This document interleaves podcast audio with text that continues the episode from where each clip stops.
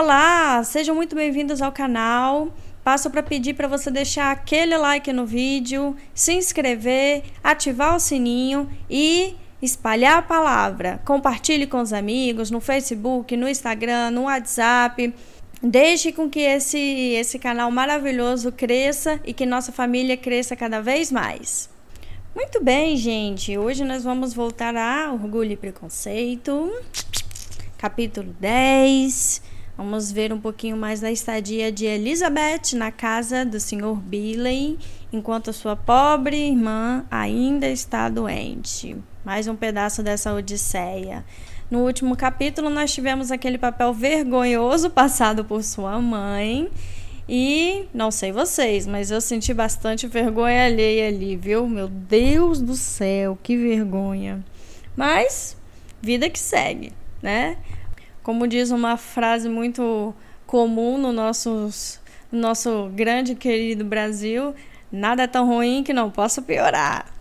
Então vamos lá. Capítulo 10 O dia se passou igualzinho ao anterior. A senhora Rush e a senhorita Billen passaram algumas horas matutinas com a enferma, que continuava a se recuperar, embora lentamente, e ao fim da tarde, Elizabeth juntou-se ao grupo na sala de estar. A mesa de jogos, porém, não foi montada.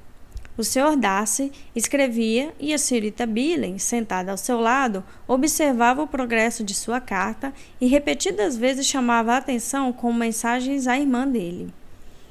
O Sr. Rush e o Sr. Billen jogavam piquet e a senhorita Rush assistia. Elizabeth entregou-se a um trabalho de costura e se divertiu razoavelmente observando o que se passava entre Darcy e sua companheira.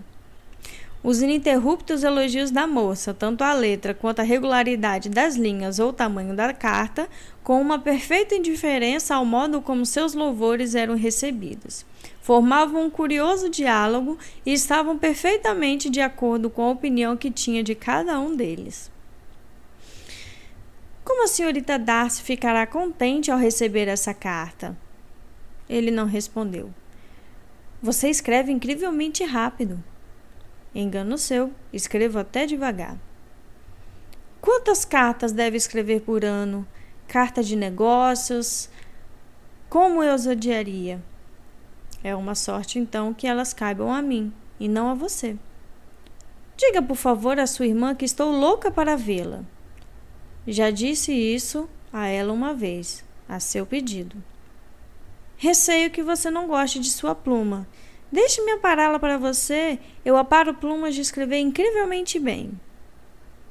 Obrigado, mas eu mesmo gosto de apará-las. Como você consegue escrever com essa regularidade? Ele permaneceu calado. Diga à sua irmã que adorei saber dos seus progressos na harpa e por favor, diga a ela que estou extasiada com o desenho que ela fez para uma mesa. E eu acho infinitamente superior ao da senhora Grandley. Você me permite adiar o seu êxtase até a próxima carta? No momento, não tenho espaço para fazer-lhe justiça. Ah, não tem importância. Vou vê-la em janeiro. Mas você sempre escreve a elas essas lindas e longas cartas, Sr. Darcy. Elas costumam ser longas, mas se são sempre encantadoras, não cabe a mim decidir. Para mim, é uma regra.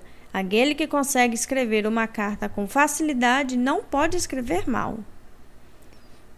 Isso não serve como cumprimento para Darcy, Caroline, exclamou seu irmão, porque ele não tem facilidade para escrever. Ele sai em longas buscas de palavras de quatro sílabas. Não é, Darcy? O meu estilo de escrever é muito diferente do seu. Ah! exclamou senhorita Billen. Charles escreve de um jeito mais descuidado que se possa imaginar. Deixa fora metade das palavras e, e borra todo o resto. As minhas ideias fluem com tal rapidez que não tenho tempo para exprimi-las. Com isso, as minhas cartas às vezes não transmitem nenhuma ideia aos meus correspondentes.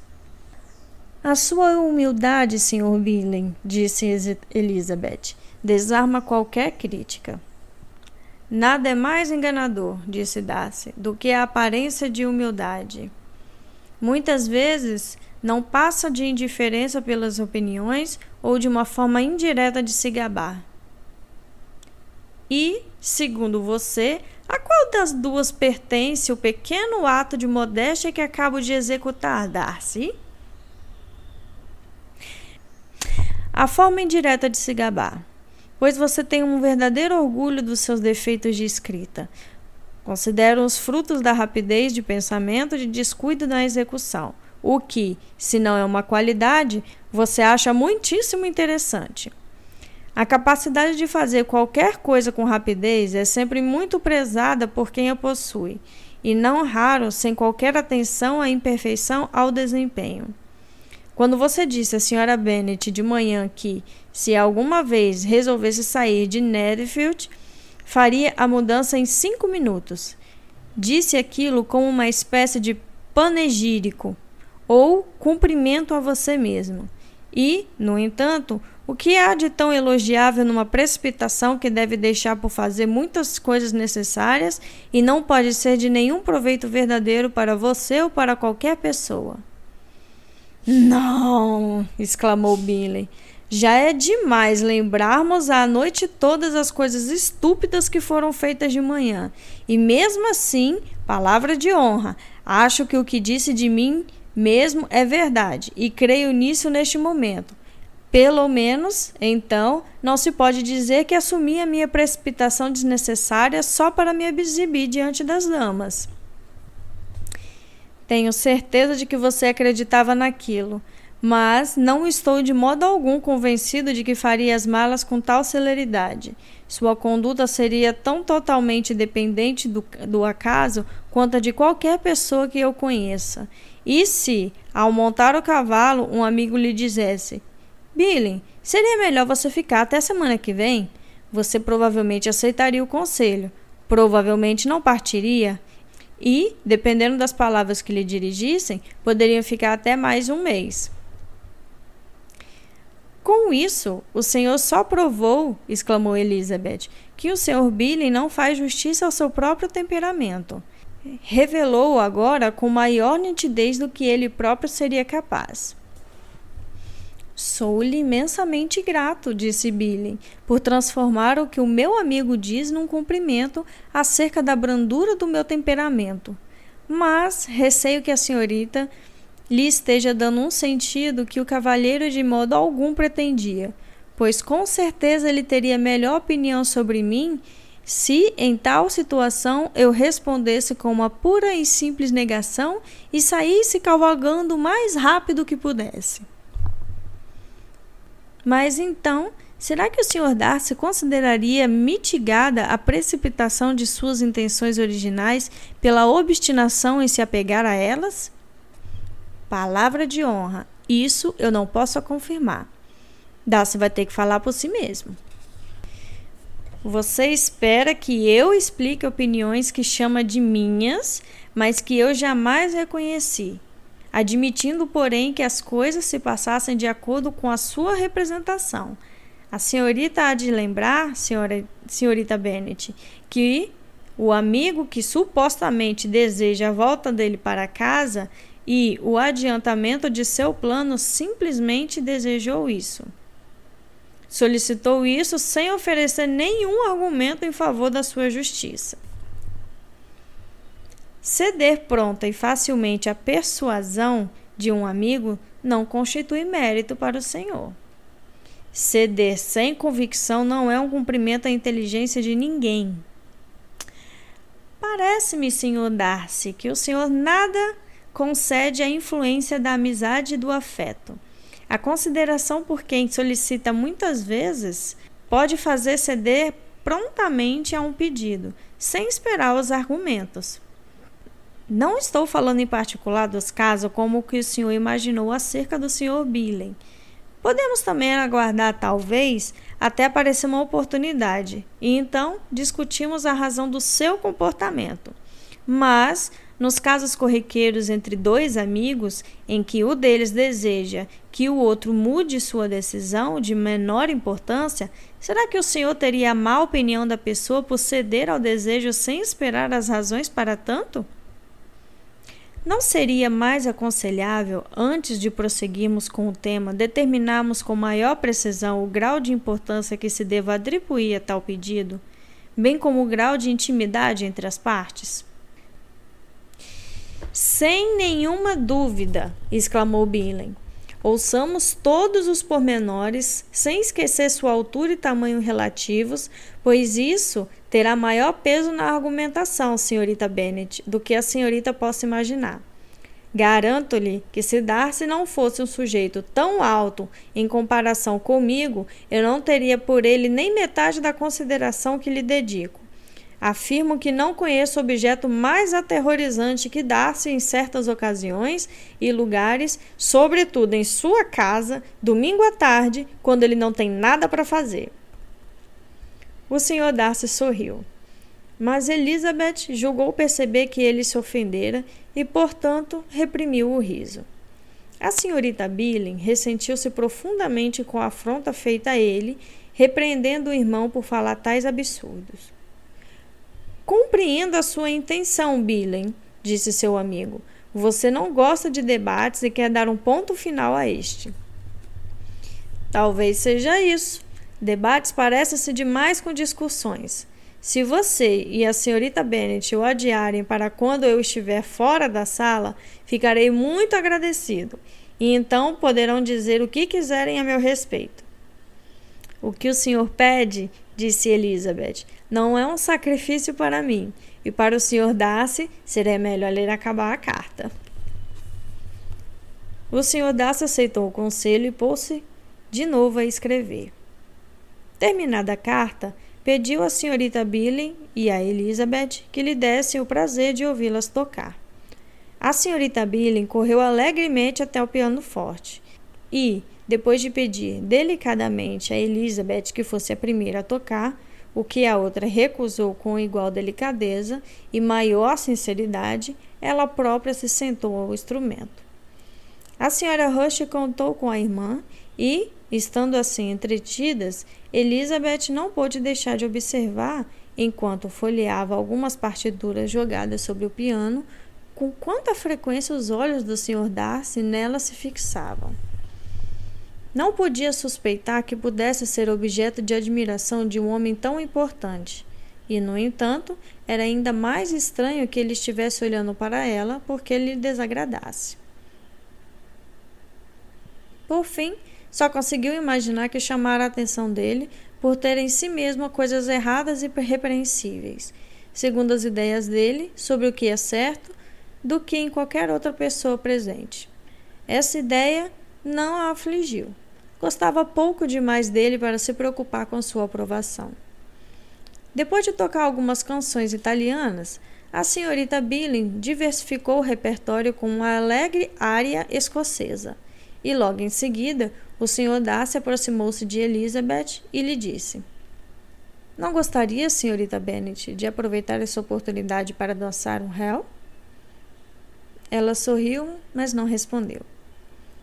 Ele repetiu a pergunta, surpreso com o silêncio dela. Ah, disse Elizabeth, eu ouvi o que disse, mas não consegui decidir logo o que dizer em resposta. O senhor gostaria, eu sei, que eu dissesse sim, para ter o prazer de desprezar o meu gosto. Mas eu sempre adorei desarmar esse tipo de armadilha e confundir aqueles que premeditam o desprezo. Resolvi, portanto, dizer-lhe que não quero dançar absolutamente um réu. E agora? Ouse desprezar-me? De fato, não ouso.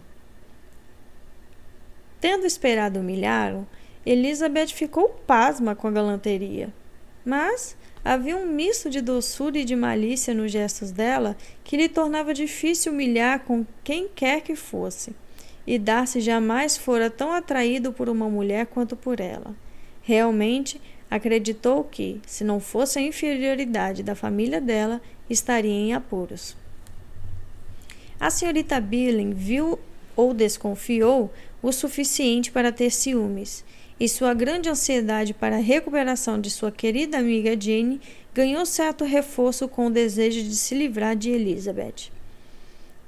Ela sempre tentava provocar Darcy a antipatizar com a hóspede, falando do suposto casamento que, e projetando felicidade dele em tal aliança. Espero, disse ela, enquanto caminhavam juntos pelo bosque no dia seguinte, que você dê à sua sogra algumas sugestões quanto esse desejável evento ocorrer, sobre as vantagens de manter a boca fechada e, se tiver voz no capítulo, tente evitar que as meninas mais jovens corram atrás dos oficiais.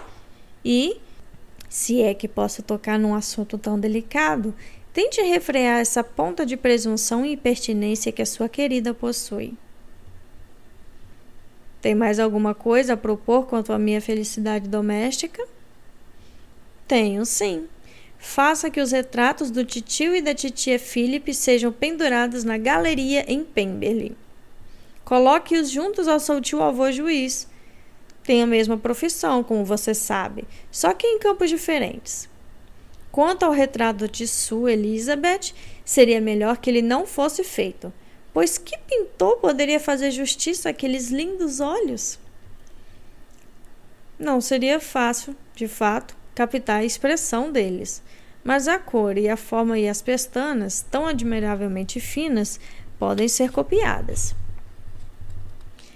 Naquele momento, eles cruzaram com outros passeantes, a senhora Rush e a própria Elizabeth. Não sabia que vocês pretendiam passear, disse a senhorita Billing, um tanto confusa com a possibilidade de terem sido ouvidas.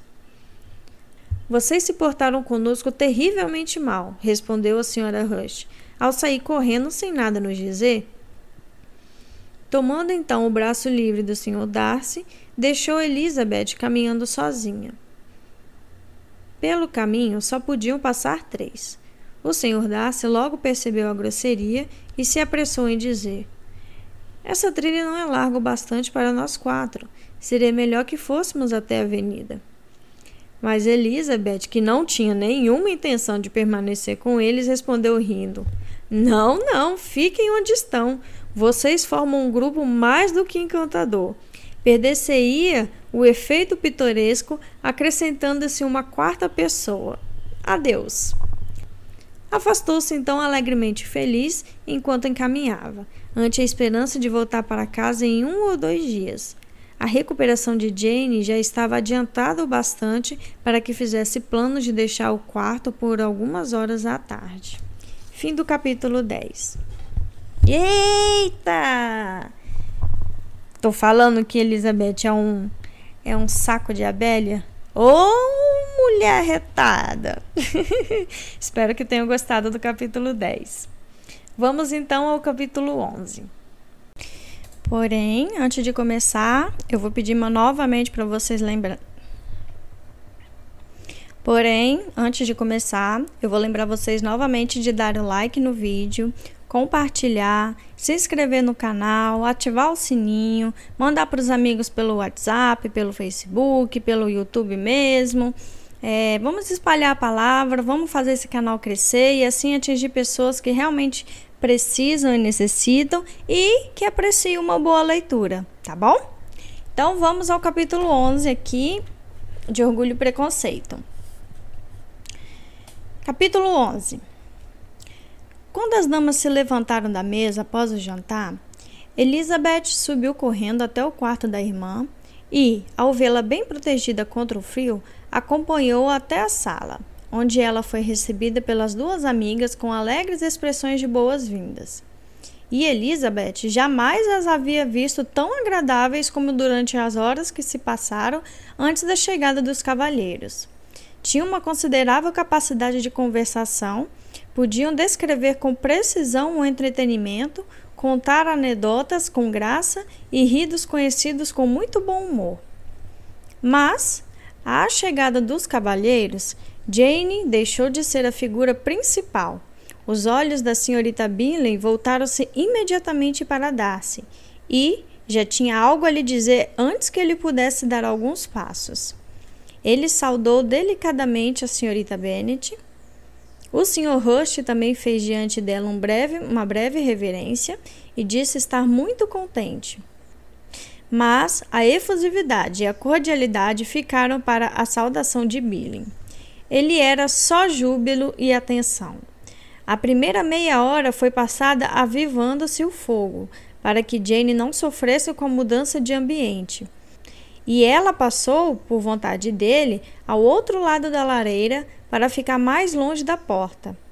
Ele então se sentou ao lado dela e mal falou com mais ninguém. Elizabeth, ocupada no canto oposto, assistiu a tudo aquilo com muito prazer. Acabado o chá, o Sr. Rush sugeriu à cunhada a mesa de cardeado. Mas em vão. Ela soubera que o Sr. Darcy não apreciava o baralho. E o Sr. Rush logo viu até mesmo seu pedido expresso rejeitado. A cunhada lhe garantiu que ninguém pretendia jogar, e o silêncio de todos pareceu justificá-la. Ao Sr. Rush, portanto, não restava nada a fazer senão esticar-se num dos sofás e dormir. Darcy pegou um livro e a senhorita Billy fez o mesmo. A senhorita Hurst, ocupada principalmente em brincar com seus braceletes e anéis, participava esporadicamente da conversa do irmão com a senhorita Bennet.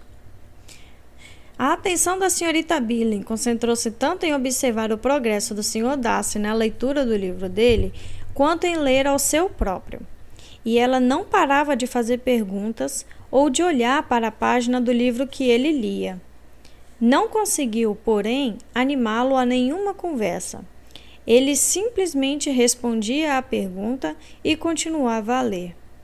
Por fim, cansada da tentativa de se divertir com seu próprio livro, que ela só escolhera porque era o segundo volume do dele, abriu um profundo bocejo e disse: Como é agradável passar a tarde assim! Garanto que não há nada mais divertido do que ler. Tudo cansa, menos um livro. Quando eu tiver a minha própria casa, não serei feliz até ter uma excelente biblioteca. Ninguém respondeu. Ela bocejou de novo, deixando de lado o livro e olhou ao redor da sala em busca de alguma diversão. Ao ouvir o irmão referir-se a um baile com a senhorita Bennet, voltou-se bruscamente para ele e disse: Por falar nisso, Charles, você está pensando seriamente em dar um baile em Netherfield? Eu aconselharia você, antes de se decidir, a consultar os aqui presentes. Ou estou muito enganada, ou para alguns de nós um baile seria mais um castigo do que um prazer. Se você se refere a Darcy, exclamou o irmão, ele pode ir dormir se preferir, antes de começar. Mas, quanto ao baile, já é coisa decidida, e assim que São Nicolau tiver trazido um pouco de neve, vou enviar os convites. Eu gostaria infinitamente mais dos bailes, replicou ela, se fossem organizados de um jeito diferente. Mas há algo de insuportavelmente tedioso no andamento normal dessas festas. Seria muito mais racional se a ordem do dia fosse a conversação e não a dança. Muito mais racional, minha querida Caroline. Tenho certeza disso, mas não se pareceria nem um pouco com um baile. A senhorita Billy não respondeu e logo em seguida se levantou e começou a andar pela sala. Seu porte era elegante e ela caminhava com graça. Mas Darcy, que era o alvo de tudo aquilo, permanecia inflexivelmente estudioso. Em desespero de causa, tentou mais um esforço e voltou-se para Elizabeth e disse: Senhorita Elisa Bennet, gostaria de convencê-la a seguir o meu exemplo e dar uma volta pela sala Garanto a você que é muito restaurador, depois de ficarmos tanto tempo na mesma posição. Elizabeth surpreendeu-se, mas aceitou o convite.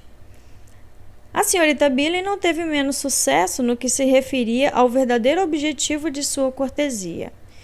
O senhor Darcy tirou os olhos do livro. Estava tão admirado com a novidade daquelas atenções quanto a própria Elizabeth e, inconscientemente, fechou o livro. Foi logo convidada a juntar-se a elas, mas recusou, observando que só conseguia imaginar dois motivos para que elas optassem por andar juntas para um lado e para o outro na sala, e a sua presença seria um obstáculo para ambos.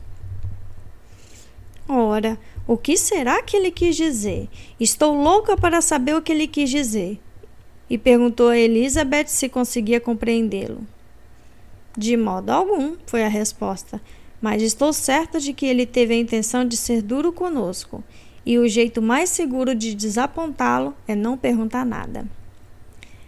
A senhorita Billen, porém, era incapaz de desapontar o Sr. Darcy, no que quer que fosse, e prosseguiu. Portanto, pedindo a ele uma explicação sobre aqueles dois motivos.